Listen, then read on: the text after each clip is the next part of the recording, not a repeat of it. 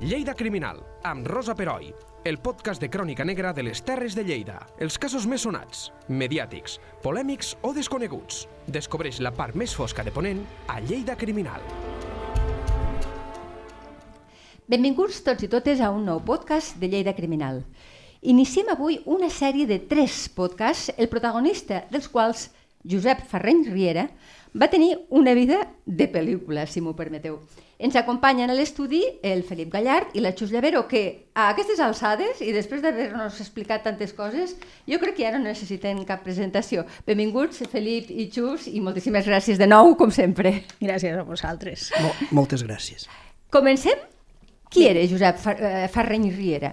Pues era un figura. Tal qual, eh? A veure, és, és un personatge que a la seva època eh, jo crec que és el personatge més reconegut entre moltes cometes sí, sí. De, del Guaire. Va, va, va aparèixer a tots els diaris de l'època com primer com un heroi i després com al contrari. I aportava doncs, molta carrera al darrere perquè va estar a totes les trifulques de l'època des d'un lloc doncs, privilegiat. Sí, sí, mm, li agradava, o sigui, era, era adren, la, la, adrenalínica. La brega, sí. Sí, sí, sí. sí, sí, sí. Molt bé, I, i dius que era del Guaire, eh? Sí. Estem parlant del segle XIX. Sí, ell, va, sí, sí. ell va néixer, me sembla que el 1853. 53. Molt bé. Era fill de Josep Ferreny i d'Antònia Riera, no sabem gran cosa d'ell.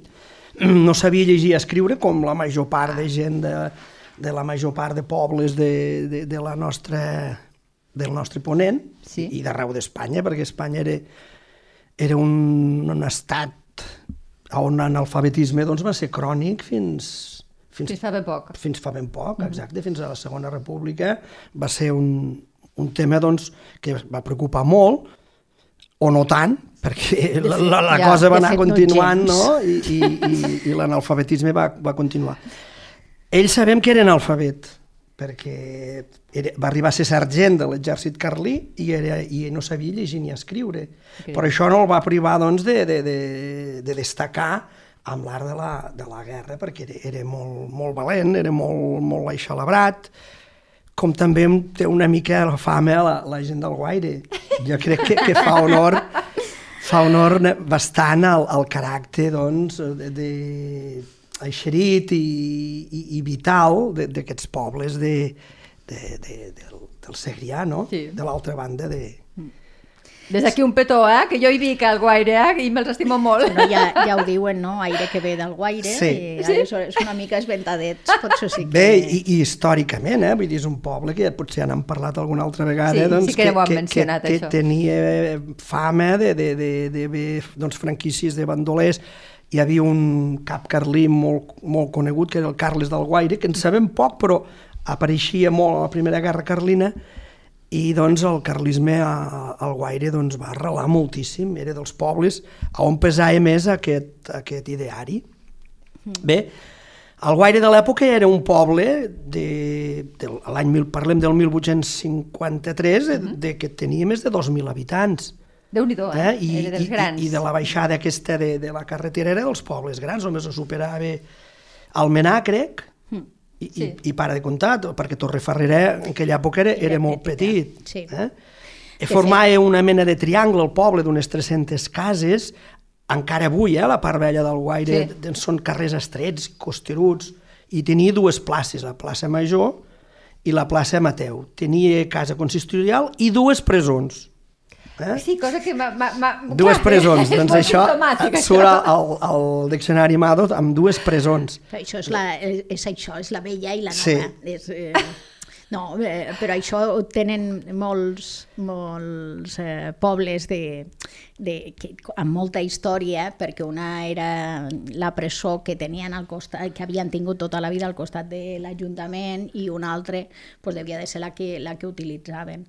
Eh, cal, cal dir que el Guaire està en aquesta carretera que diu ell, que, que justament és el camí que des de Castelló en Roy eh, bueno, sabem que n'hi ha bandolers, eh, passen carlins, vull dir, n'hi ha moltes denúncies. de frontera, és una mica Sí. una zona de frontera. I a més a més, al, a, allà a Castelló en Roy, que és n'hi ha aquell estret, diguéssim, és, el, és allà on eh, els bandolers s'emboscaven justament per assaltar i moltes vegades arribaven robats a Lleida els, els pagesos i els mercaders i, eh, i alguns diuen que allà los havien assaltat i que ha arribat al Guaire o, o a Rosselló o, o bueno, almenys no tant, però en aquests altres pobles pues, que quasi bé los havien tornat a Bé, robar. I també Ostres. tenim el, el Macot, no? que, el, que ah, tenia sí? vincles amb Clar, el Guaire, sí, sí. que el Lladonosa doncs, en, en, va, en va parlar Mm. Abastament. Abastament, sí, sí, sí, amb, amb, amb alguna novel·la i, un, i una sarsuela, crec. Sí. Sí, sí. Bé, tenia una escola de primeres lletres on hi anaven uns 30 infants, la iglesia parroquial doncs, de, del, del Guaire té un aspecte doncs, que a la guerra doncs, se va malmetre moltíssim. Sí, l'església que veiem ara no té res a veure amb l'església que tenia. L'església va ser molt afectada per la guerra civil, per diferents coses. La última va ser perquè eh, bueno, va ser el paredón on van afusellar a mig poble i, eh, i la, va ser una mica, l'Església sempre ha patit una mica de, de deixadesa perquè bueno, no deixa de tenir-se la memòria d'aquest fet luctuós. No?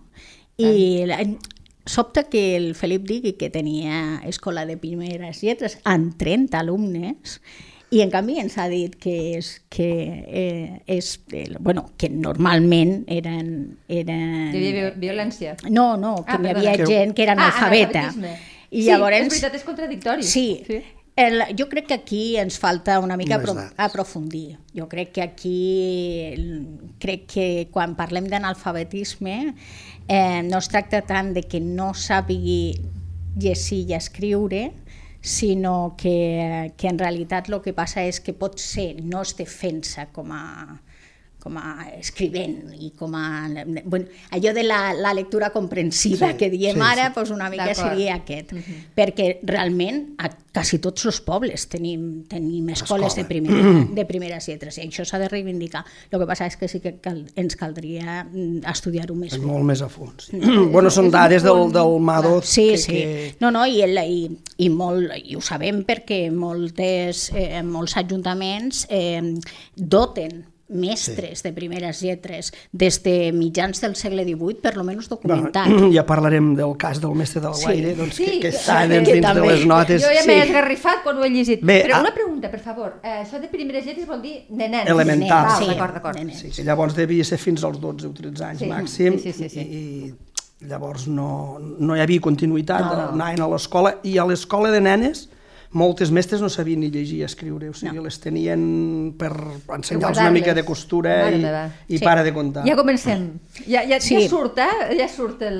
Sí, però la, també, la també cal dir que, que a mitjans de... Ai, a finals del segle XIX, i en, en un altre dia ho recollim, mhm. -huh. ja n'hi ha un moviment de mestres sí. que, que tot i que se, lo que els hi donen per fer és justament aquest ensenyar labor, fan moltes més coses en les seves alumnes i això ja Ai, ho parlarem. Seria interessant bueno, de parlar-ho en Més coses interessants del Guaire doncs tenen un sant que és Sant Faust, mm. que era el patró dels pagesos. és que sí, el, Guaire, el patró, la, molts nois, és que és una meravella. homes que és, diuen Faust. I és sí. un nom preciós, no? Sí, és bonic. El nom Merli també. Eh? Merli, està, hi ha un carrer doncs pocs pobles poden dir que tenen una Mare de Déu i un, i un sant, un sant que, que, que era el patró dels pagesos malauradament al segle XVII-XVIII el substitueix Sant Isidre doncs, per, per altres ah, sí, qüestions, cert? però és, és, era, per unes era un sant, imperials sí, sí, sí, sí. va marxar coses. peregrinar a Terra Santa allà, bueno, la llegenda explica això allà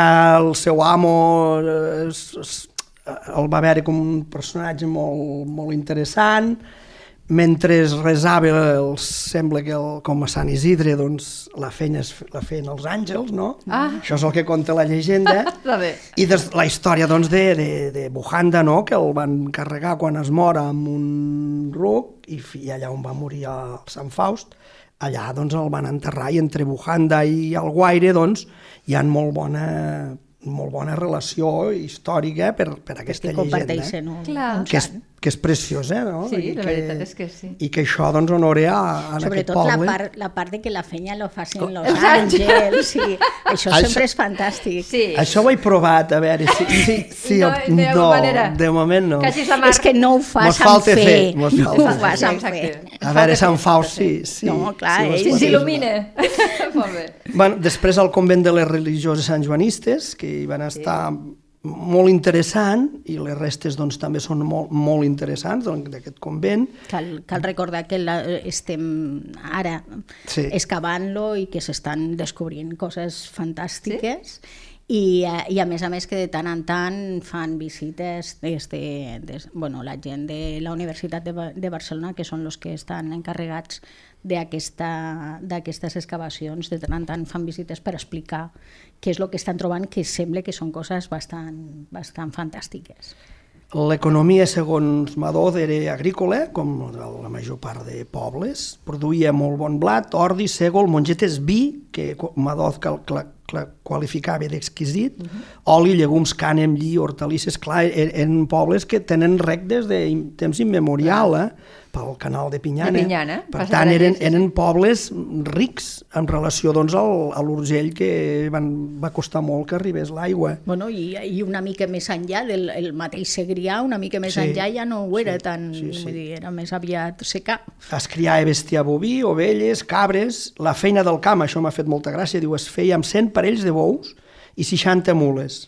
Hi havia un molí fariner, un altre d'oli i sis telers de llenços ordinaris. Per tant, hi Això- havia certa indústria te Sí. tèxtil. Les, les, els bous i les mules, és, eh, la quantitat de bous i mules se, eh, se quantificaven per eh, que quedés clar quina era la potència, potència. de... de... Sí, era un indicatiu Sí. de la riquesa o de la prosperitat de la zona. sí, sí, sí. I és curiós perquè el, el, els bous, les mules substitueixen el bou. Val. Mm. O sigui, i encara en, en aquest moment llauraven amb, amb bous, la major part de la gent, però veiem 60 mules, eh? perquè la mula és un animal que era molt més resistent que el, que el bou i a, a, assolia rendiments de treball molt més, molt, molt més interessants.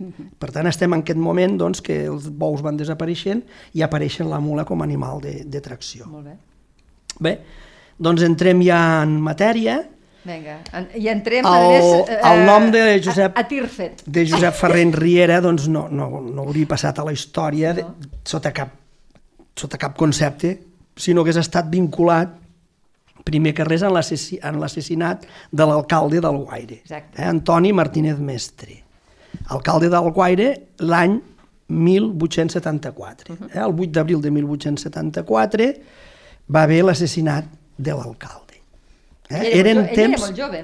Ell, ell tenia 20 i pocs anys, 20 o 21, 21 anys, sí. 21. Això com ens agrada, no? si ho posem en context, estem a l'època de la Primera República. A Espanya ha hagut dues repúbliques, eh? la primera i la segona. La primera va durar encara no dos anys. Eh? I va tindre molts problemes la Primera República. Eh? Com acostumat a passar en totes les repúbliques, les dues que ha hagut, Cert. sempre va agafar Sí, el país en un moment molt complicat. Eh? La situació no, com... tampoc no ha tingut gaires moments bons el No, país. la situació econòmica era molt complicada, hi havia molta inestabilitat política, hi ha quatre presidents a la Primera República, o sigui, no duraven un Jesús, Vale. hi ha els aixecaments cantonalistes a tot el Llevant, eh, que volien eh, instaurar mm, estats federals. Federals, és, és el primer intent de federalisme al, a l'estat espanyol. Hi ha la guerra de Cuba, que ens pensem que la guerra de Cuba només és de 1800, és a 1898. La guerra Acabe. de Cuba va durar 15 anys. Eh? Hi, ha, hi ha la primera episodi, que és, està en aquest moment, que és la guerra dels 10 anys, que va ser duríssim. Duríssim, eh? Per, per, pels cubans i pels pobres soldats que anaven a, a, a combatre Ah, allà. M'ha vingut al cap, perdoneu, eh, però aquella cançó del Sisè, com es pot fer amb tanta calor la guerra de Cuba? Sí. No és la calor, deve ser tot... eh, Una... I el general Mosquito, I tant. el general Mosquito, que el gran aliat de la, Clar. dels cubans, no? Perquè... Devem morir d'infeccions. De les com- De picades. fet, és, és de lo que morien. Sí, morien de, de, de gana i de les infeccions. Sí. Aquí un clima absolutament... Anaven mal vestits, mal, mal, Mal alimentats, mal armats, els, els soldats de l'Estat, perquè els altres també ho eren del país, no eren pas de Cuba, teòricament eren espanyols, que demanaven en un primer moment demanaven una, un autogovern i, i una certa independència... Em sona, eh? Sí, és, és bastant recurrent. I una certa independència per a eh, això, per a governar-se a si mateixos. Eh, el, el, Cuba no és de les, de les zones que des del començament demana la independència. El que passa que en molt poc temps i donat la reacció salvatge de, de l'Estat eh, es revolten. Eh, sí, i, i evidentment el que es demana és la independència perquè a més a més té a Estats Units allà a la vora que està dient el que necessiteu. A Espanya van dir allò de hasta la última gota sí, de sangre i hasta la última peseta. Sí. Però com que la sang no era la dels seus, doncs no, no, no, no importava, eh? perquè els que deien això... I les pessetes tampoc, no, perquè les seves sí, ja les van saber sí. guardar allà on tenien que guardar. I, I la sang era dels soldats pobres que quan parlem de memòria històrica, eh, malauradament, no? pensem molt en la Guerra Civil, no? Sí. I els soldats que van anar a Cuba, que van morir allà, també haurien de ser de memòria històrica. I al, al, al cementiri de Lleida hi ha, un, hi ha una fossa que, és, que ha estat molt abandonada, eh, doncs, que, que està en memòria d'aquests soldats. I els I... a les colònies? De, sí, sí, de los que van tornar, que, que ja tornar... van tornar malalts i tot això. Però tenim diverses guerres, eh? tenim la guerra del Rif... Ah, sí, sí, sí, sí, ja, ja, ja sortirà. Ja. Sí. sí. I també és el moment de la Tercera Guerra Carlina, eh? ja n'han parlat sí. diverses vegades. És una o sigui, això, eh? Sí, lo, sí. lo que es van trobar els pobres Pimargall, Salmerón... És que és això. El que es van trobar va ser una, un, un caos polític. És que, a més, fixeu-vos, són els catalans els que van sí. a Madrid a, a voler posar ordre. Sí. Vull dir, no podia sortir bé de cap manera. Era impossible. Perdona, Sus. Era impossible. No, i, i tots els intents que hi ha hagut, eh, sí, de, sí, cata sí. de catalans que han anat a Madrid i, i però se aquests... n'acuden de ben recents. Però justament manera... Eh, aquest, la Primera República és justament dels, dels més agosserats, vull dir, els, el, sí, si n'hi ha un que, que sí, realment sí. li requeria imaginació, era aquest i la van posar i van posar el coll en algun cas fins i tot per això, i evidentment no a Polònia no posaven el follet federalista aquest pobret que ja, ja arranca sí, d'aquella sí, època. Sí, és veritat, és veritat. Que, que allí s'ha quedat, no? Sí, sí, sí. I, I no ha quedat gran cosa no, del, del no, pobre no. follet federalista no. que... que no, no. Bueno, entrem a la Tercera Guerra Carlina, que és el, sí? que, el que ara ens interessa pel tema del, del Ferreny. Estem del 72 al 76, sí, no? Sí, sí, guerra, sí. I estem, I estem al Guaire. Eh? El Guaire un poble carlí, amb un alcalde liberal amb un alcalde liberal i una minoria liberal, que és el que mou el poble. Clar, eh, estem una, en una època molt dura, eh? tres guerres carlines i hi havia un brigadier, que és el Victorià Ameller, que era el governador militar de Lleida, que patia perquè eh, Lleida, tota la zona de Lleida, excepte potser la ciutat, i no sé, era com una terra estrangera, deia, eh, perquè estava plena de, de, de, de carlins. I ell, doncs, per, per imposar el liberalisme, mm, fa un ban, un ban, un bando, un bando un ban, militar, sí, perquè llavors se manava cops sí, de bando, sí, sí, no? Sí, sí, I estats d'excepció. Perquè, clar, aquí ningú pagava. Clar. Eh? I ell, si no pagues, l'Estat no funciona. No? L'Estat és un, és un estat recaptador, i en aquella època més encara, no? I ell publica un, un ban, fixeu-vos, on, entre altres coses, diu que quan en, en algun poble doncs, una família no pagués, se l'havia de multar amb un 1% de recàrrec diari. Cada... O sigui, cada dia que passés, un de 1%. Moros, cada un 1%, pam. un 1%. Un tot, 1%. això, tot això en recordeu-vos altres vegades que hem parlat de les guerres carlines que en, en aquestes guerres passaven l'exèrcit liberal i arrabassaven sí. tot i passava l'exèrcit carlí també. Sí, Vull sí. dir que, que no sé que volien que paguessin. Clar, I, i els pobles, i els pobles que eren com cal, hi havia dos alcaldes, un per quan passaven els carlins i un per quan passaven els liberals. Però el Guaire era liberal. Era liberal. I la gran majoria del poble era carlina. I clar, i, i estem amb això, ara surt aquest ban, llavors diu que el, a les famílies carlines que havien donat X diners a, a, als, als, a les partides o els havien obligat a donar, Llavors havien de donar a l'Estat el doble del que havien entregat. Mare I si algú els denunciava, aquest tenia un dret a una quarta part del botí. Hosti. I l'anonimat. O sigui, eh? que, que, que incitaven a que la gent se, detal, se delatés els uns Sí, als sí. altres. Exacte, claríssim. Els quintos, els que no anaven a servei d'armes, doncs els jutjaven com, com, a, com a rebels, com a rebels eh? I, I, i- i criminals era això, per exacte, la, pel Tribunal Militar. pel Tribunal perquè- Militar. Ah, això vol dir que podien acabar perfectament I a la si- presó. Fusillats. Uh! I si un carlí doncs, no, no, no, el- no el trobaven, ho pagava la família. Mm. Es podien endur la família o havia de pagar la família pel mal, entre cometes, que havia fet aquest soldat. Clar, tot això. O havia de, pobre alcalde, doncs havia de- de- de- de- d'administrar aquest poble, no? on hi havia molta, molt, molta, molta ebullició. Que aquest alcalde potser no hem dit el nom, no? Antoni Martínez, Antoni sí. Martínez, sí. Eh, pensem que aquest alcalde, eh, que els alcaldes no són, no, no, no eren elegits per sufragi universal, entre altres coses perquè el sufragi universal no, no hi era. No existia. El, quan n'hi havia, quan teníem la sort de que es pogués votar, votar en quatre, i al guaire devien de ser tres i mig, i, I, I homes, i, i en aquest cas igual sí que homes, homes, Homes, homes i grans, clar. vale? que, i en família I propietaris. i clar, propietaris, vull dir, no qualsevol que passes pel carrer. I, i això vol dir que, el, que clar, que era en aquest cercle, aquest cercle en aquell moment eh, havien triat l'alcalde liberal o bé que això també passava, no, el que haguessin elegit no tenia cap importància, el governador civil havia decidit que l'alcalde era aquell. Vull dir, Val, per estem- absolutament... Sí. Estem en aquest, eh, vull dir que el, quan parlem de l'alcalde ens sembla que és el Ah. representant, que no, estem parlant d'un senyor que ha estat designat Sí, d'una sí. manera o altra i per això la majoria pot ser carlina i, I ell pot i ell liberal, pot ser liberal. I, I ell doncs havia de donar, quan passaven a partir de Carlina, havia d'explicar quina partida havia passat, qui els havia recolzat, qui no, com s'havia comportat el poble, havia de fer un llistat de tots els carlins que hi havia al poble i, lliurar-lo al governador civil o al, o al governador militar, segons els casos.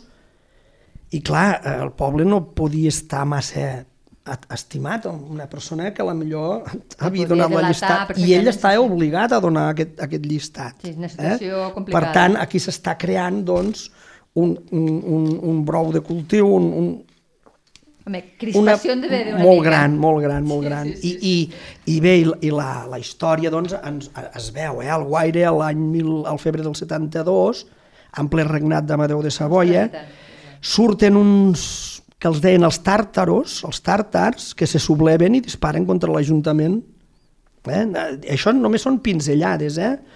Després, a l'abril del 72, doncs hi ha el que llavors en els, les tupinades. Una tupinada era doncs, falsejar unes eleccions. Eh? Perquè llavors en lloc d'urna... Eh? El putxerazo Sí, castellà, sí, sí. en lloc d'urnes se pos, posàvem un tupí i allí es posàvem les Val, i, paperetes. I ve de tupinada Sí, això. ve, ve d'això, sí. I doncs els carlins es van queixar doncs, de que, de que l'alcalde havia hagut tupinada per, per escollir-lo, tot i que, que eren en les eleccions censitàries, doncs sí que hi havia aquesta alteració, no? perquè només calia que el secretari, sense fer el recompte de vots, fes l'acte com li donava la gana i ja Mare està. meva. Eh? Cal dir, cal dir que, el- que, que, eren, que era un sistema que era acceptat, entre cometes, eh, sí.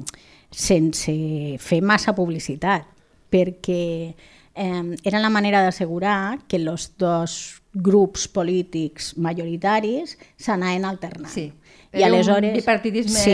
amagat, diguéssim. Sí, llavors és el que... I, i respectaven bastant, eh, hasta que entra una nova generació que no respecta tant, ja se sap, els joves, eh, que, i, i respectaven bastant les zones de cadascú, Val. tot i les tupinades. Vull poder. dir, ara, el que li...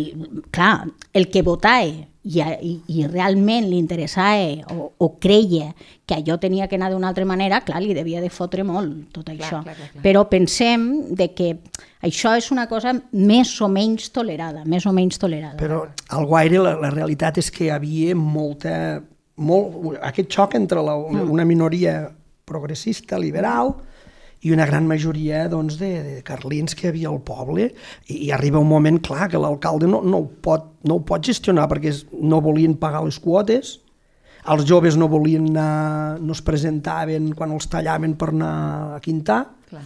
el mateix mm, Ferreny, Antoni Ferreny, mar marxa i s'enrola al, a les partides carlines. Clar. Clar. I llavors fins i tot hi han baralles, hi han algun assassinat, eh? i tot això... Vamos, crec com una espècie de mini bronx eh, al Guaire. Al Guaire tot això havia d'esclatar per algun lloc o altre, que hi esclata el, el que veurem doncs en el, amb el proper podcast. El proper podcast. Mm, bueno, eh, l'oient suposo que s'haurà fet una idea de, del, de, la, de la pau i, i de l'amor que es vivia al Guaire moment. Bueno, cal dir que només, no només era el Guaire, no, no. Els, bueno. els pobles en general eh, eren, eren comunitats molt petites i, i tancades, i més en aquesta època que no n'hi havia pau, per tant clar, no n'hi havia, havia possibilitat de... No. I llavors, clar... I, és, i s'ha de dir que, a diferència d'avui, jo crec que molta gent no volia ser alcalde. No, no, sí. Oh, és que, Vull dir, clar, el pobre trobe... Antoni Martínez, la veritat, quan penso en aquest Li cas, ostres. Sí, era, era un... De totes maneres, avui no et creguis, eh? tampoc no n'hi ha gaires, no tenim la sort de que vulguin gaires ser alcalde, i és, i és per altres motius. Molt bé, ho deixem aquí i no us perdeu la segona part que està prometent bastant. Eh? Vinga, fins ara i moltes gràcies. Lleida Criminal, amb Rosa Peroi. Cada dos divendres a lleida24.cat.